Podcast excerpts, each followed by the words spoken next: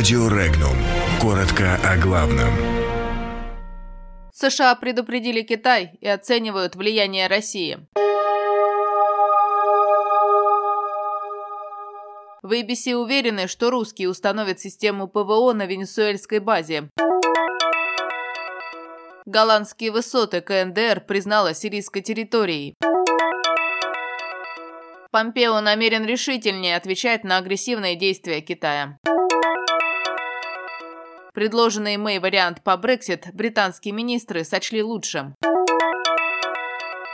За Абызова поручились Чубайс, Тимакова, Волошин и Дворкович.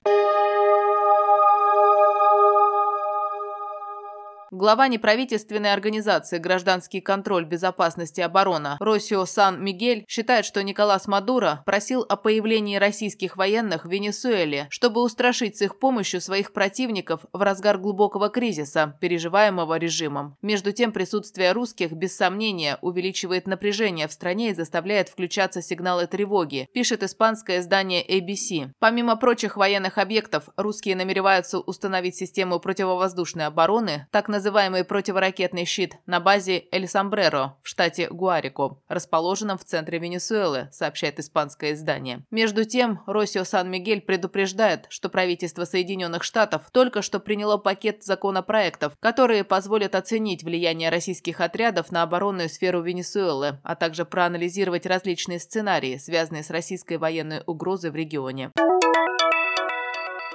Северная Корея считает голландские высоты неотъемлемой частью Сирии, заявляет Центральное телеграфное агентство Кореи. Отмечается, что попытки оспорить это являются посягательством на национальный суверенитет страны. В заявлении подчеркивается, что сирийская принадлежность Голланд определена в соответствии с резолюциями Генассамблеи и Совбеза ООН. Напомним, ранее президент США Дональд Трамп подписал декларацию, согласно которой Соединенные Штаты признают голландские высоты территорией Израиля. США будут более решительно отвечать на агрессивные действия Китая, заявил госсекретарь Соединенных Штатов Майк Помпео в своих письменных показаниях американскому Конгрессу. Он заявил, что Китай пытается показывать свою силу в Азиатско-Тихоокеанском регионе и по всему миру. Однако Соединенные Штаты под руководством президента Дональда Трампа якобы решительно отвечают на агрессивные действия Китая.